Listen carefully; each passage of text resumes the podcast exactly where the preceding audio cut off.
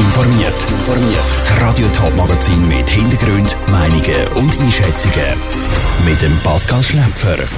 Mit welchen Massnahmen will der Winterthurer Stadtratsverkehrschaos vor der Schule Zetziken lösen?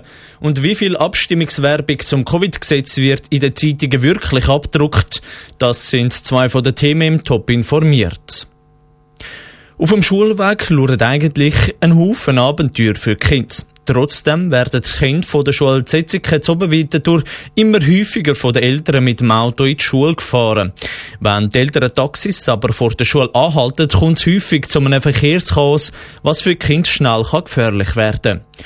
Darum hat die Stadt Winterthur beim Schulhaus Zinziken ein Halteverbot verhängt. Vivien Sasso hat vom Stefan Hug vom Winterthur Tiefbauamt wissen, was sich die Stadt von dieser Halteregel verspricht. Heute ist es so, dass Eltern wo ihre Kinder mit dem Auto in die Schule fahren, in dem Bereich vor dem Haupteingang vom Schulhaus Zinziken halten und eigentlich so die Sicht oder die freie Sicht auf die querenden Schulkinder reduzieren, verhindern, die dort die Straße müssen queren Darum hat ja die Stadt Winterthur jetzt beschlossen, dass es dort beim Schulhaus Zinziken zu Oberwinterthur ein Halteverbot gibt. Wie sieht das Verbot genau aus? Was ist dort die Regel? Funktion von dem Halteverbot ist eigentlich, dass man in dem sensiblen Bereich, in dem Kurvenbereich zum Hauptzugang zu der Schule das Halten für Autos verbietet. Das ist bewusst nur auf den beschränkten Abschnitt Kurvenbereich definiert. Haben Sie da von den Eltern auch schon Feedback bekommen, was dann die Gründe sind, warum sie Kind in die Schule fahren? Das gibt es immer wieder. Das sind unterschiedliche Gründe, äh, teilweise auch zeitlicher Druck und das soll auch weiterhin möglich sein. Es gibt auch ausreichende Parkiermöglichkeiten weiter vorne von der Schulanlage, wo man problemlos das Kind mit dem Auto kann bringen und auch abholen. Trotzdem macht die Stadt Winterthur auch aufmerksam darauf, dass es auch Vorteile hat für die Schulkinder, wenn sie in die Schule laufen. Was sind da vielleicht Freude, die das dem Kind auch bringen kann oder die Vorteile? Vor allem jetzt auch von der Verkehrsinstruktion äh, wird natürlich das vorwiegend unterstützt, wenn Kinder den Schulweg zu Fuß machen. Das hat mit der Entwicklung vom Kind zusammen bezüglich Selbstständigkeit und wir von Seiten Tiefbauamt versuchen jetzt da die Verkehrssicherheit noch zu verbessern beim Schulhaus Zinziken. Gibt es da auch noch zusätzliche Massnahmen oder sollte mit dem Halteverbot aus Ihrer Sicht jetzt schon das meiste dann gemacht sein? Ja, das ist jetzt der erstmalige Einsatz von so einem Halteverbot. Wir gehen davon aus, dass wir so eigentlich die haltenden Fahrzeuge nicht mehr haben vor dem Schulhaus, dass man eigentlich so die freie Sicht hat auf die Querung und dass es darum keine zusätzlichen Massnahmen braucht, sei das bauliche Massnahmen, um die Querung zu verbessern für Kinder. Der Stefan Hug vom Winterthur Tiefbauamt im Beitrag von der Vivien Sasso. Auch bei anderen Schulen in der Stadt Winterthur kommt es laut Stefan Hug immer wieder zu Verkehrschaos, wenn Eltern ihre Kinder abladen. Bis jetzt hat das aber nur das Zinzige Ausmaß angenommen, wo Massnahmen wie ein Halteverbot nötig sind. Die Coronavirus-Pandemie, weniger Arbeitsplätze durch Digitalisierung oder eine bedrohende Einführung von Tempo 30.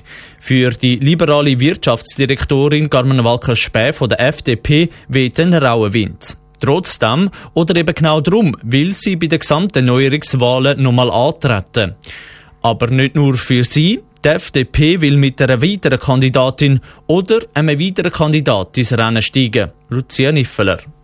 Vor drei Jahren hat die Zürcher FDP bei den Regierungsratswahlen eine bittere Pille schlucken. Sie haben den Regierungsratssitz an die Grünen verloren. In den nächsten Wahlen will sie diesen Sitz jetzt zurückholen. Wichtig ist laut dem Präsidenten der Zürcher FDP, Hans-Jakob Bösch, die politische Ausrichtung vom Kandidierenden.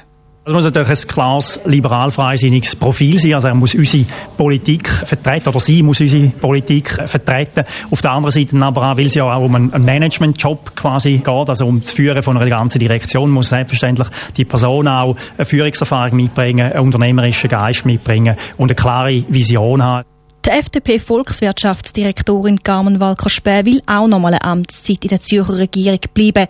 Während der letzten drei Jahre haben grosse Herausforderungen auf sie gewartet. Für sie ist klar, es braucht in den nächsten drei Jahren mehr liberale Kräfte in der Regierung. Die Pandemie hat schon gezeigt, dass der Staat sich immer mehr ausbreitet. Und es ist noch nicht gesichert, dass sich der Staat irgendwann auch wieder zurückzieht. Und da braucht es liberale, liberales Engagement, um auch kämpfen wieder für die Freiheit von der Unternehmen, die Freiheit äh, von den einzelnen Menschen. Im Hinblick auf die Regierungsratswahlen im Februar 2023 ist der Präsident der Zürcher FDP, der Hans-Jakob Bösch, optimistisch. Wenn wir schauen, wie die letzten Abstimmungen sind, äh, zu zum Beispiel bei der Prämienverbilligung, da kann man ganz klar sehen, dass der ganze Kanton äh, insgesamt bürgerlich ist. Dort hat eine überwältigende Mehrheit linke Anliegen ganz klar eine äh, rote Karten erteilt. Also von dort her sind wir zuversichtlich, dass, dass auch weiterhin der Kanton Zürich bürgerlich wählt. Das parteiinterne Verfahren wird jetzt gestartet. Über mögliche Kandidaten will sich die FDP nicht in die Karte blicken lassen. Ein Beitrag von der Lucia Niffeler. Bis zum 24. Dezember können sich Orts- und Bezirksparteien mit möglichen Kandidatinnen und Kandidaten melden. Anfang Februar wird dann die Delegiertenversammlung entscheiden, wer zusammen mit Carmen Walker-Späh für die FDP in die Regierungsratswahlen startet. Es ist eine sehr emotionale Angelegenheit, die Abstimmungsdiskussion rund ums Covid-Gesetz. Es wird von Zweiklassengesellschaft, einer Impfpflicht durch die Hintertür oder asozialem Verhalten von Ungeimpften geredet. Seit einer Woche werden auch Zeitungen gefühlt geflutet mit Abstimmungsinserats. Wie viel Inserat aber wirklich geschaltet werden, das weiss Johnny gut. Plakate an der Strasse, Flyer und Artikel in der Zeitung. Die Kampagne gegen das Covid-Gesetz wird gross gefahren. Das lässt sich einmal vermuten.